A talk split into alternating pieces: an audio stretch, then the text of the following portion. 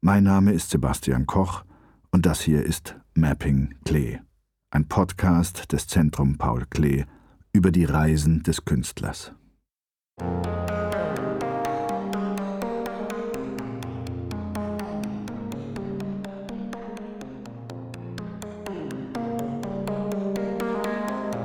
Südfrankreich 1927.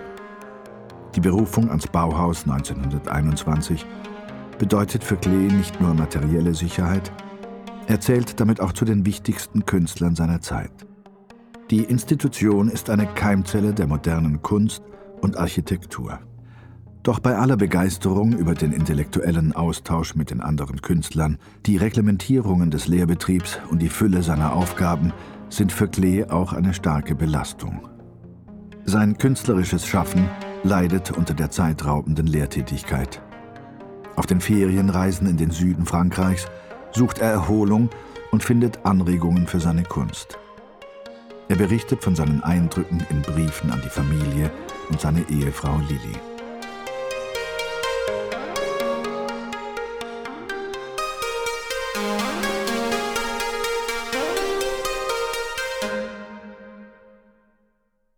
Dessau, 14. November 1926. Ich beginne mich in meinen Alltag hineinzufinden. Die Reise liegt in einem fernen, sonnigen Schimmer schon recht weit zurück, und das ist gut, sonst müsste man hier am Ort unter einem freudlosen Kontrast freudlos dahindenken.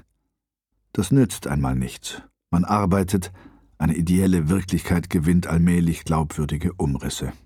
Unterricht habe ich auch schon gegeben, mit einem krampfhaften Anlauf raffte ich mich ins neue Gebäude auf. Als ich vor der Klasse stand, war ich gefasst und tat mein zurzeit Mögliches. Brief an Lilly Klee in Oberstdorf, Dessau, 2. Juli 1927. Meine geliebte Lilly, ich schicke dir wieder einige Briefe nach, die ich aus dem Kuvert nahm, aber sicher ganz und ganz gewiss nicht las, weil ich kaum dazu komme, meine eigenen zu lesen. Heute ist nach den diversen Unterrichten glücklich Samstag, aber wer glaubt, dass ich zu mir kommen soll, irrt sich. Fläsche sieht sich mit 20 Studenten Dessau die Siedlungen Bauhaus, Wörlitz an, und ich begrüße ihn natürlich, deswegen verschiedene Telefonate. Das Telefon läutet sehr nervös heute, ganz anders als gestern. Vielleicht hat gestern ein Blitz attackiert. Das Wetter ist bei uns ganz gleich, wie du es beschreibst. Das heißt wundervoll. Gestern Nacht Fest für Muche. War sehr lustig, warum weiß ich nicht. Kurz, es war lustig. Es gab Wermut, und an dieses einzig bekömmliche Getränk hielt ich mich. Einmal war Damentour und Frau Feininger kriegte mich zu fassen, und diesmal hatte ich das Gefühl, ist nichts zu machen und humpelte mit. Auch Kandinsky war unter den Tänzern und mimte den Flotten. So weit war ich nicht, ungefähr dem Unterschied von Wehmut und Sekt entsprechend.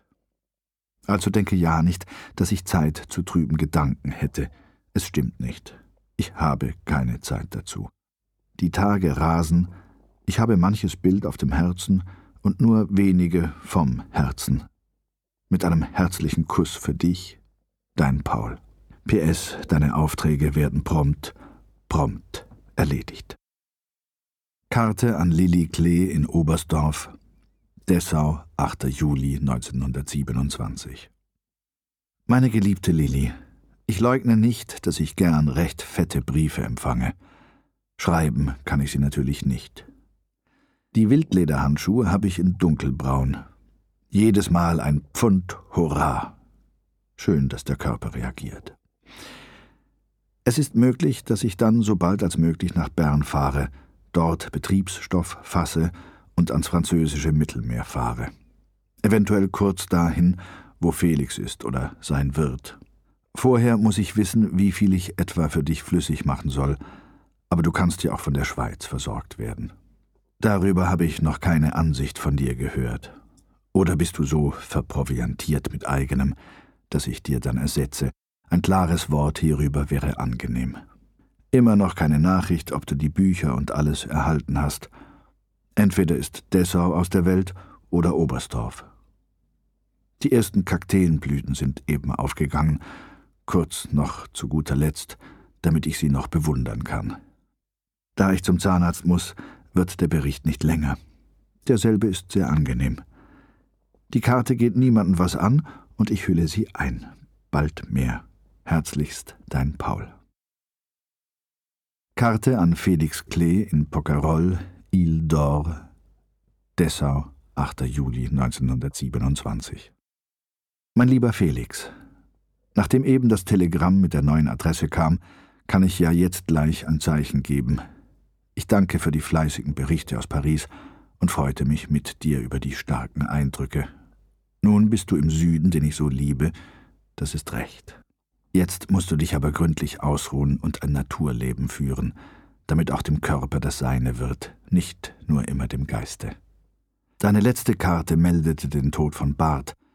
Das scheint wirklich der Vater von dem jungen Bart zu sein, denn es stimmt, dass Louis Moyer seine frühere Frau geheiratet hat. Hannes Meyer, der ihn kennt, wusste noch nichts davon. Ich soll mehr schreiben, meintest du. Aber was? Hier passiert ja nichts, was dich interessieren kann, und Mutter verlangt auch von mir, dass ich mehr schreibe. Das geht zu weit. Ich will gern ab und zu ein Zeichen geben. Du aber musst ja übervoll von Erlebtem sein, so dass der Überschuss ganz von selber in die Feder fließt. Was ich anlässlich der letzten Sendung sagte, war kein Vorwurf, sondern nur ein kleiner Fingerzeig in die Zukunft. Da ich selber gegen den 25. nicht mehr hier sein werde, kann ich nachher selbst beweglich nicht mehr Betriebsstoff abgeben. Aber im Notfall müsstest du dich an Mathilde in Bern wenden, die kann dort abheben. Lass es dir gut gehen. Auf Näheres über Brockerolls Lage gespannt. Herzlichst dein Vater. Karte an Lilly Klee in Oberstdorf. Dessau, 8. Juli 1927. Meine geliebte Lilly, ich lasse dir durch die genannte Buchhandlung den dreibändigen Roman zugehen und einen handlichen Atlas, wie du ihn dir gewünscht hast. Felix telegrafierte die neue Adresse. Pocarol, Ile d'Or, Grand Hotel, Südfrankreich. Er hat's am besten, sieht den wunderbaren Süden und das Meer. Mir geht's auch nicht schlecht. Ich arbeite noch, besonders das Theoretikum, das heute seine vorletzte Etappe erreicht hat, hält mich stark in Atem. Morgen nochmals Weberei, die letzte Stunde und dann noch nächsten Donnerstag und dann vorläufig Schluss. Sonst passiert wenig. Muche nahm bewegten Abschied und heute aß ich mit Hannes Meyer bei Kandinskis zu Mittag. Heiß war's und Nachmittag das obligate Gewitter. Die Handschuh Mava, Mava, Mava haben wir.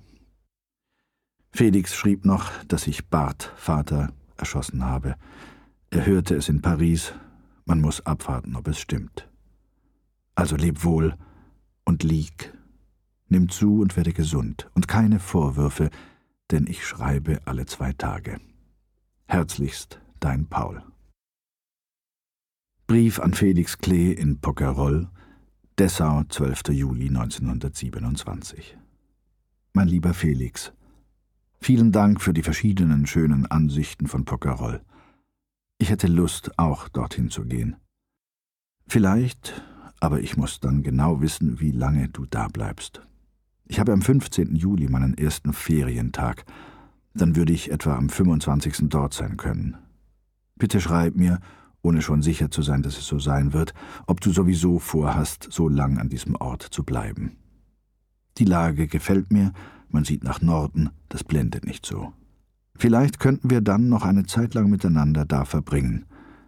Ich bitte dich also sofort Nachricht zu geben, denn bis das hin und zurückläuft, geht das lang genug. Vielleicht ein Telegramm, das lautet bis so und so vielten Juli hier. Das wäre mir das Liebste, und zwar nach Dessau gerichtet. In Telegrammbuchstaben gut malen. Wenn du Geld brauchst, so wende dich an Mathilde nach Bern.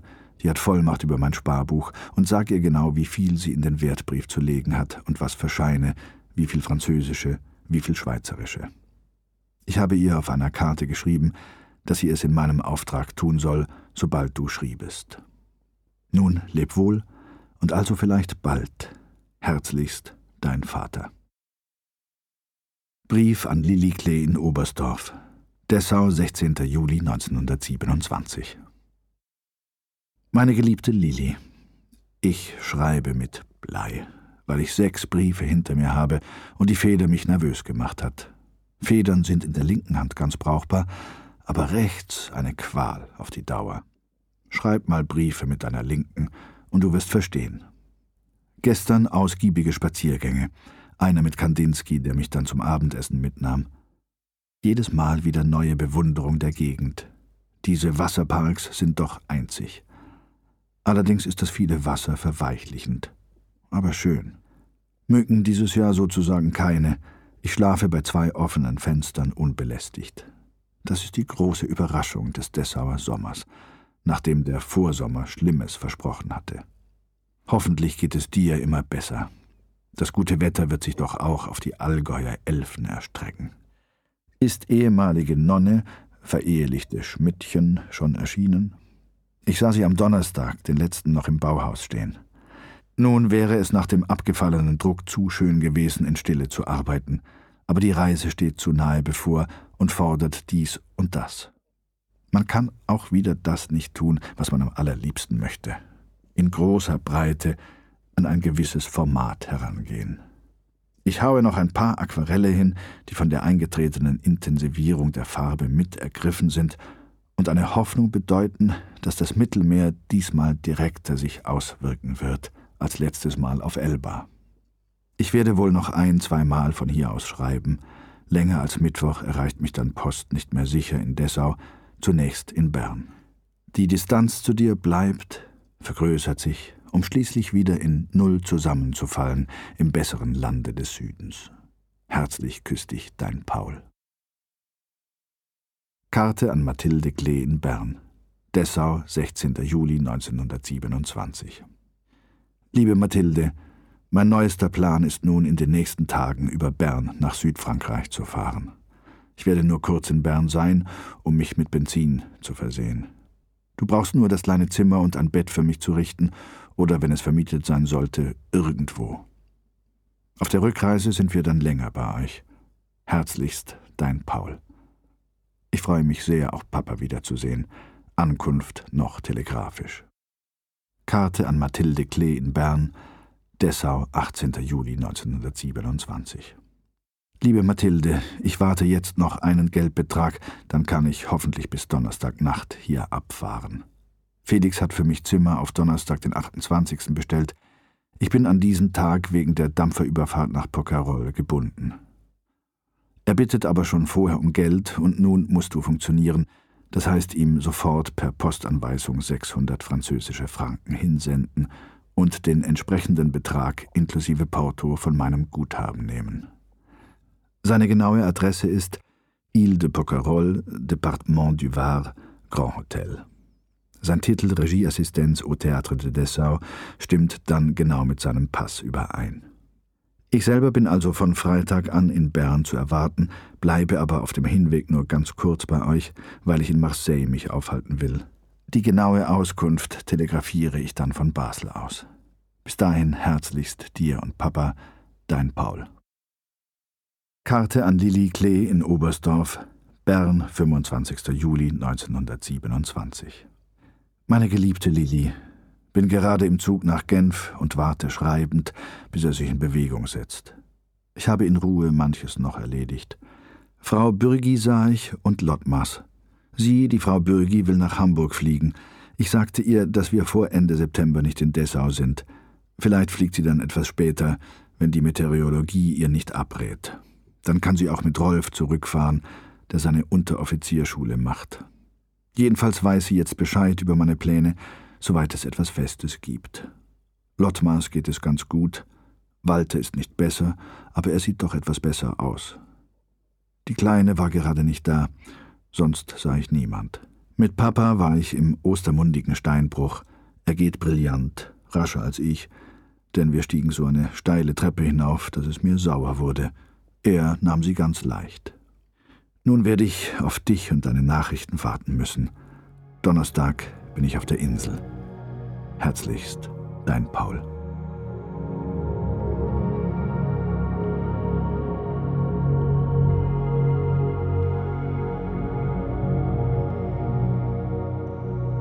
Brief an Lilly Klee in Oberstdorf. Pockerol, 30. Juli 1927. Meine geliebte Lilly, gestern bekam ich deinen lieben Brief, den ersten hierher. Ich hoffe, dass die Kur weiter fruchtet und bin auch der Ansicht, dass das Unternommene gründlich durchgeführt wird. Und zuletzt wird dann der Arzt entscheiden müssen, ob ein Mittelmeeraufenthalt auf Höhe Null und mit veränderter Kost gut ist. Das kann jetzt noch niemand sagen. Ich für meine Person bin bereit, hier zu bleiben, solange es geht, denn mir gefällt es außerordentlich gut hier, ganz besonders gut, was Klima und was Farbigkeit betrifft. Aber es sind auch weniger vollkommene Seiten wie Unterkunft zu begutachten. Dieselbe ist äußerst primitiv. Man sitzt zusammengefercht mit vielen kleinen Bürgerlein, vielen Kindern aller Müritz, aber viel ungezogeneren. Die Kost ist mäßig, natürlich schmackhafter als in Mecklenburg, wenig, nichts Schweres und durchaus ausreichend. Aber wenn man mit Italien vergleicht, mein Gott. Die Leute im Land sind nett und freundlich. Die Kleinbürger in der Pension komisch, wie alle Kleinbürger. Weniger penetrant als in Deutschland. Fein sind nur der Kellner und das Stubenmädchen, und die müssen die Gesellschaft bedienen. Jetzt aber kommen die Positiva. Das Klima ist so, dass man drin im Zimmer nur schläft, der Esssaal ist eine kühle Veranda mit Schilfdach, man isst an kleinen Tischchen. Das Klima ist gleichmäßig, meist luftig oder windig. Die Hitze ist wohl groß, aber nicht sehr empfindlich. Die Landschaft ist abwechselnd. Wald, Pinien, Busch und etwas Weinkultur. Baden ist an verschiedenen Stellen möglich. Leider, und das gehört noch auf die negative Seite, nicht ganz in der Nähe, sondern mit einem Weg von 10 bis 15 Minuten. Der eine Strand oder auch mehr, zwei andere Strände. Aber die Wege dahin sind einzig schön, zum Teil auch schattig. Weitere Spaziergänge sind weniger anstrengend und sehr durch fabelhafte Aussicht lohnend. In mancher Hinsicht könnte man sagen, Elba en Miniature. Was mich fesselt, ist das Kolorit, und ich kann hier wieder einiges an Klängen gewinnen. Eben kommt Felix und holt mich zum Morgenspaziergang ab. Morgen wohnt er dann auch in meinem Hotel im Zimmerchen nebenan. Ich gehorche und denke, er handelt, als ob in deinem Auftrag. Ich soll doch Bewegung haben. Also, Unterbrechung bis nach Tisch. Elba en Miniature stammt nur, was die Landformen betrifft. Die Vegetation ist anders, hauptsächlich lichte Pinienwälder, die Schatten genug spenden. Sonnige Partien sind ganz selten oder kurz. Nun glaube ich, einen kleinen Begriff gegeben zu haben. Felix ist so braun, dass man über sein Aussehen nicht viel sagen kann. Das Ganze ist Braunkohle. Anzug, Gesicht, Hand, Fuß, alles eins. Er hat sich nicht nur seinem Vater, sondern auch seiner Freundin verschrieben, Fräulein Grosch. Er ist aber ganz Aufmerksamkeit zu mir und würde mich nie alleine lassen, wenn ich es nicht wünschte. Den halben Tag sind wir mindestens zusammen. Ich werde nun Tag aus, Tag ein ein monotones Außenleben führen. Wie es innen aussieht, wird sich zeigen. Ein paar Klänge spüre ich schon verdichtet. Leb herzlichst wohl. Felix trug Grüße auf, ist gerade weit. Es küsst dich, dein Paul. Schreib bald, wie's geht. Zunahme etc. Karte an Hans Klee in Bern. Pockerol, 2. August 1927. Ich habe Felix am verabredeten Vormittag hier gut angetroffen. Die Insel ist herrlich und gewinnt mit jedem Tag. Man lebt ganz Natur und ist sehr frei. Hotel angenehm, Felix wird noch ein paar Worte beifügen. Herzlichst dir und Mathilde. Dein Paul. Brief an Lilly Klee in Oberstdorf. Pockerol, 10. August 1927. Meine geliebte Lilly, da du vier Tage vorher wissen wolltest, wann ich den Ort verändern sollte, musste ich gestern ein Telegramm loslassen. Wohin ich fahre, weiß ich, aber wo ich bleiben werde, weiß ich naturgemäß nicht, bevor ich es mit eigenen Augen sah. Korsika ist in Wirklichkeit riesengroß, auf der Karte ist es klein. Porquerolles ist auf der Karte kaum zu sehen, und in Wirklichkeit läuft man Stunden und bekommt müde Füße. Ich glaube, den psychologischen Moment zum Abgang erwischt zu haben. Man beginnt sich zu gewöhnen. Es entsteht ein Rhythmus, Aufstehen, Spaziergang, Mittagessen, Schlafen, Malen, Tee, Baden, Abendessen, Gang zum Hafen, Kaffeesitzchen, Bett. Das wird dann zur Alltäglichkeit, und wenn man relativ einfach eine Abwechslung hineinbringen kann, so soll man's tun. Wenn ich so allein bin und vielleicht mehr innerlich, nicht für andere bin und entspanne und denke, so finde ich stets einen ganz respektablen Vorrat von Energien in mir vor und kann mir damit allerlei kaufen. Diesmal kaufe ich mir Korsika. Am Freitagabend fahre ich nach Toulon, dort kommt abends ein Schiff von Marseille an und nimmt mich mit in die blauen Fluten. Bald wird es Nacht, aber der Vollmond leuchtet und ich atme das Letzte an Spannung aus. Dort beginnt dann das Neue, wahrscheinlich gar nicht neu, aber ein wenig anders koloriert. Und das Kolorit macht's. Das suche ich ja immer wieder. Klänge wecken lassen, die in mir schlummern ein kleines oder großes Abenteuer in Farbe. Mit dem Schreiben oder mehr mit dem Empfang von Nachrichten wird es hapern. Aber ich weiß alle gut aufgehoben. Felix mit Schecks bewaffnet in Dessau, von Bienchen fleißig besorgt, dich im Sanatorium. Die Briefe, die du mir von anderen sandtest, misse ich gern. Den Symbiumbrief könnte ich ja auch gar nicht beantworten, weil das Huhn keine Adresse darauf schrieb, und tschechische Adressen, wer kann sich die merken? Wenn ich drüben was finde, was zum Bleiben reizt, telegrafiere ich dir die Adresse. Aber vielleicht wandere ich, vielleicht auf einem Esel. Vielleicht fantasiere ich auch, und es ist dort alles viel normaler. Französisiert, halb germanisiert, wie im Mutterland Schiffchen mit Motor, etc. etc. Also nicht bangen, wenn eine regelmäßige Nachricht schon nicht eintrifft. Ich kann da nichts dafür. Herzlich küsst dich dein Paul. Brief an Lilly Klee in Oberstdorf. Ajaccio, 23. August 1927. Meine geliebte Lilly, ich habe dir heute telegrafisch angedeutet, dass ich am Samstag von hier fort kann, das nächste Schiff nach Marseille, und dass ich als Treffpunkt Lyon für geeignet halte. Das ist dann für dich eine Art Scheideweg, ob du nach der Côte d'Azur oder nach dem Atlantischen willst. Stillschweigend liegt ja allerdings in der Wahl dieses Ortes als Treffpunkt für mich der Entschluss, lieber nach dem Atlantischen zu fahren, inbegriffen. Und ich glaube, dies auch dir gegenüber wagen zu dürfen, weil die Riviera um diese Zeit von Hitze noch dampft und in der Regel keine frischen Winde hat. Nun liegt ja die Gegend von Bordeaux auch noch sehr südlich, und die Schönwetterzone wird da wohl noch hinreichen. Außerdem habe ich meine hiesige Adresse telegrafiert, um zu ermöglichen, dass du mir im dringenden Fall eine telegrafische Nachricht zukommen lässt. Wenn ich nicht irre, ist heute Dienstag, der 23. August. Der nächste Samstag ist also der 27. August.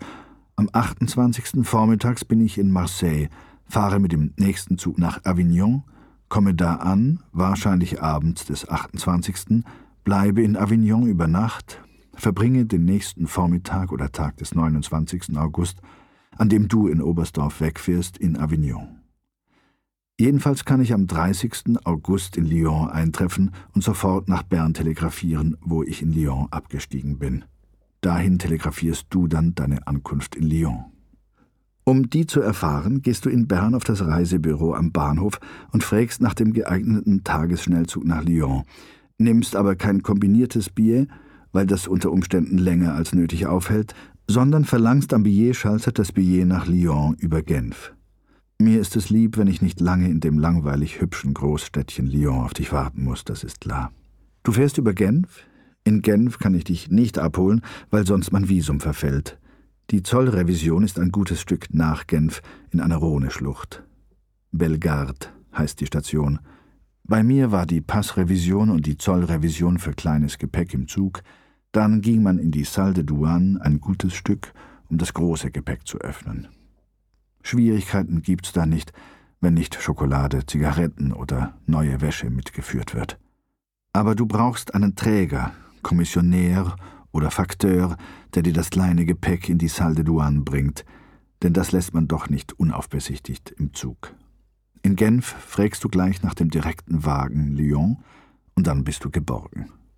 Wir werden dann in die Gegend von Bordeaux fahren und uns einen geeigneten Badeort suchen. Da du gern hast, wenn man nicht auffällt, und da ich annehme, dass diese Gegend etwas feiner ist als hier die Räuberinsel in einem hochzivilisierten Land in Wahrheit, so müsstest du mir meinen dunklen Anzug, der in Bern hängt, mitbringen. Rock, Hose und Weste, sonst nichts. Sowas braucht man eventuell beim Dinner, auch wenn man nicht in ein mondänes Bad fährt. Wenn du vermeiden willst, dass wir uns Geld nachsenden lassen müssen von Bern, tust du gut, noch etwas Schweizergeld abzuheben und mitzunehmen. 500 Franken etwa. Französisches brauchst du ganz wenig bis Lyon. Dann übernehme ich die Regie und alles wird glatt ablaufen, so gut wie mein hiesiges Abenteuer ganz glatt geht. Ein Land von einer solchen Schönheit wie dieses Korsika gibt es wohl kaum. Alle Begriffe, die man sich gemacht hat, sind teils falsch, teils reichen sie nicht heran.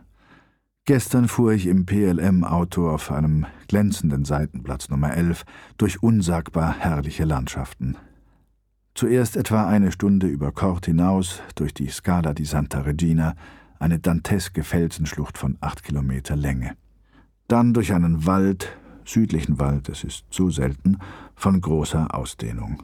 Pinien von Riesengröße, ein berauschender Duft, wie wenn Harz gekocht würde – dann auf eine Passhöhe von 1500 Metern mit Blick auf Berge von maximal 2800 Meter Höhe, jenseits des Passes wieder Pinienwald, dann Übergang in Kastanienwald. Plötzlich abwärts Umschlag in roten Fels von großer Ausdehnung und abenteuerlichster Form, die Spelunca, hinunter ans westliche Meer in den Golf von Porto und dann nach Piania, wo diese Kalonken jäh enden. Hier übernachteten beide Autos mit Inhalt. Unterwegs hatte man Mittag gegessen, dejeuниert, wie es hier heißt. Heute ging's dann weiter, immer südlicher dem Meer entlang, etwas weniger aufregend als gestern, aber von einer lachenden Schönheit, immer mit heroischem Einschlag. Kurz vor Ajaccio in einem Buschkessel von großer Ausdehnung, einem penetranten Aroma und einer Hitze, die einem selbst im Auto etwas zusetzte. Und dann war's vollbracht.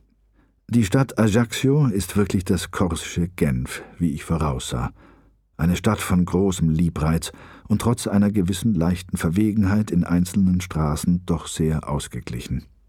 Ich nahm in einem Etablissement mein heutiges Seebad, was sehr gut tat. Dann trank ich mein Bier am Boulevard.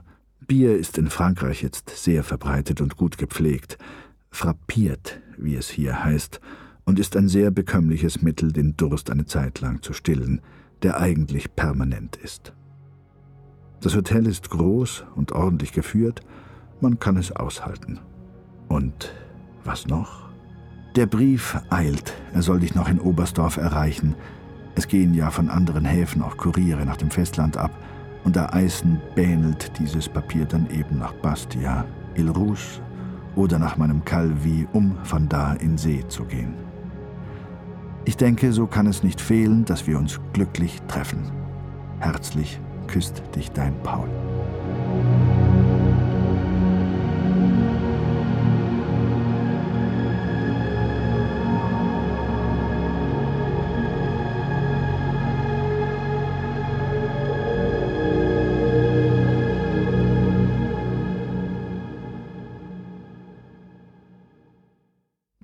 Briefentwurf von Paul Klee an Walter Gropius am Bauhaus in Dessau, 22. September 1927. Lugano, Hotel Schweizer Kreuz. Lieber Herr Gropius. Erst gestern erhielt ich infolge meines öfteren Ortswechsels den Brief, den Kandinsky in ihrem Auftrag an mich schrieb, und ich beeile mich, Sie zu versichern, Ihnen zu sagen, dass ich natürlich Ihr Telegramm nach Avignon nicht erhalten habe. Wahrscheinlich war ich gerade von dort abgereist und ohne dass meine neue Adresse Lyon dort schon bekannt sein konnte. Ich bitte daher um Entschuldigung, denn ich erwarte daher Ihre, dass Sie mich entschuldigen werden, zumal ich annahm, dass Sie meinen Standpunkt verstehen würden, den ich kurz folgendermaßen kennzeichnen möchte, was mein Stillschweigen betrifft. Ich bin in erster Linie produzierender Künstler, und habe als Erzieher insofern eine schwierige Aufgabe pflichtgemäß zu übernehmen gewagt, als dieses Amt, wie ich zuweilen, eine Belastung bedeutet, die mit der produktiven Tätigkeit nur unter gewissen Voraussetzungen ins Gleichgewicht zu bringen ist, möglich ist. Diese Voraussetzungen sind, dass die Lehrtätigkeit selber produktiv zu gestalten ist und dass zu einer Entspannung in Form von Ferienurlaub in ziemlich weitem, von entsprechendem Umfang Raum geschaffen wird. Die erste Voraussetzung war in hatte ich in diesem Semester durch Regeneration des theoretischen Unterrichts zu meiner inneren Befriedigung verwirklichen können. Die Schülerschaft des zweiten Semesters schien mir mit Verständnis zu folgen und schien auch damit einverstanden, dass das unglücklicherweise in zwei geschnittene Semester dadurch repariert wurde, dass die Theorie auf die erste Hälfte gesammelt wurde, hin verlegt, die Praxis aber auf die zweite Hälfte angesetzt wurde. Damit konnte ich außerdem im Einklang mit meinem inneren Verantwortungsgefühl der Anstalt gegenüber den Versuch wagen, die Arbeit Herstellung der praktischen Arbeiten ganz den Studierenden zu überlassen und somit auch die zweite Voraussetzung, die die Pflicht gegenüber meiner Produktion betrifft, zu realisieren.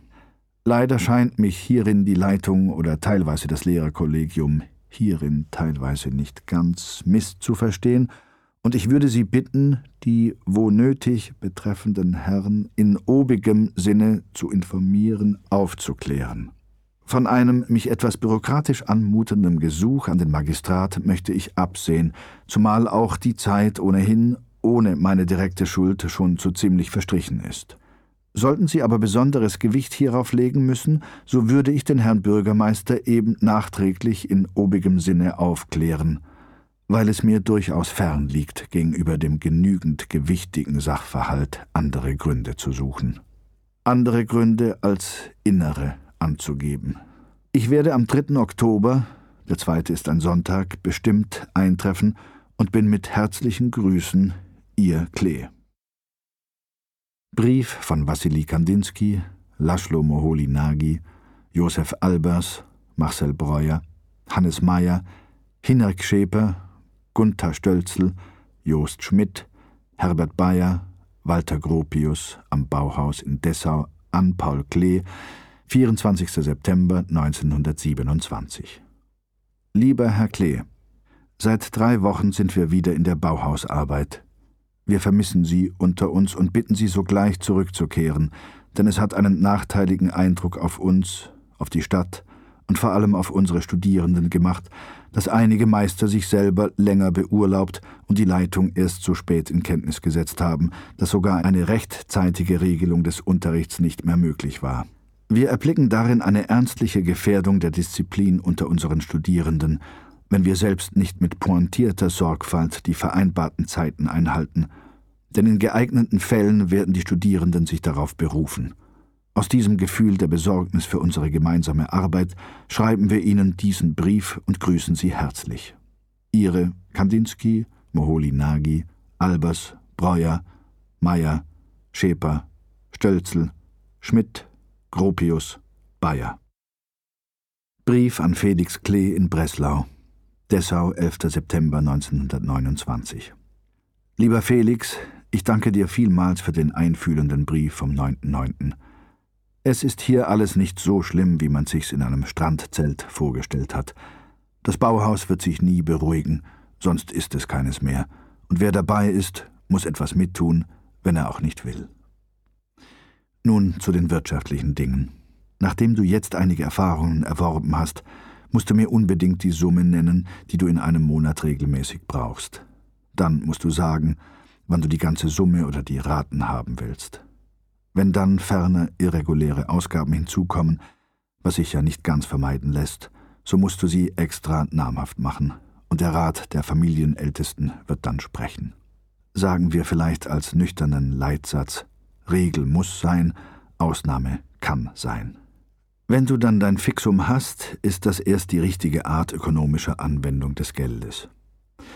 Dann wird es auch für mich einfacher, und ich kann versuchen, wie weit ich es aus meinen regelmäßigen Einnahmen bestreite oder wie weit ich dabei meine Ersparnisse angreifen muss, die, wie du weißt, bescheiden sind, wenn man bedenkt, dass ich wahrscheinlich in absehbarer Zeit ein Häuschen erwerben soll.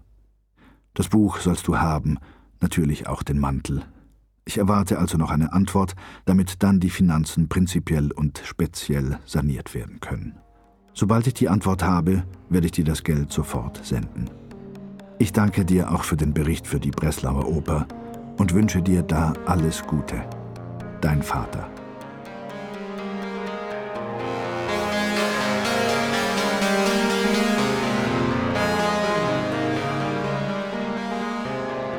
Die nächste Folge, Ägypten 1928, erzählt von Paul Klees zweiter Reise nach Nordafrika, mit der für den Künstler ein lang gehegter Wunsch in Erfüllung geht. Mapping Klee ist eine Podcast-Serie des Zentrum Paul Klee. Dieser Podcast wurde von Maze Pictures Swiss produziert und von Engagement Migro unterstützt.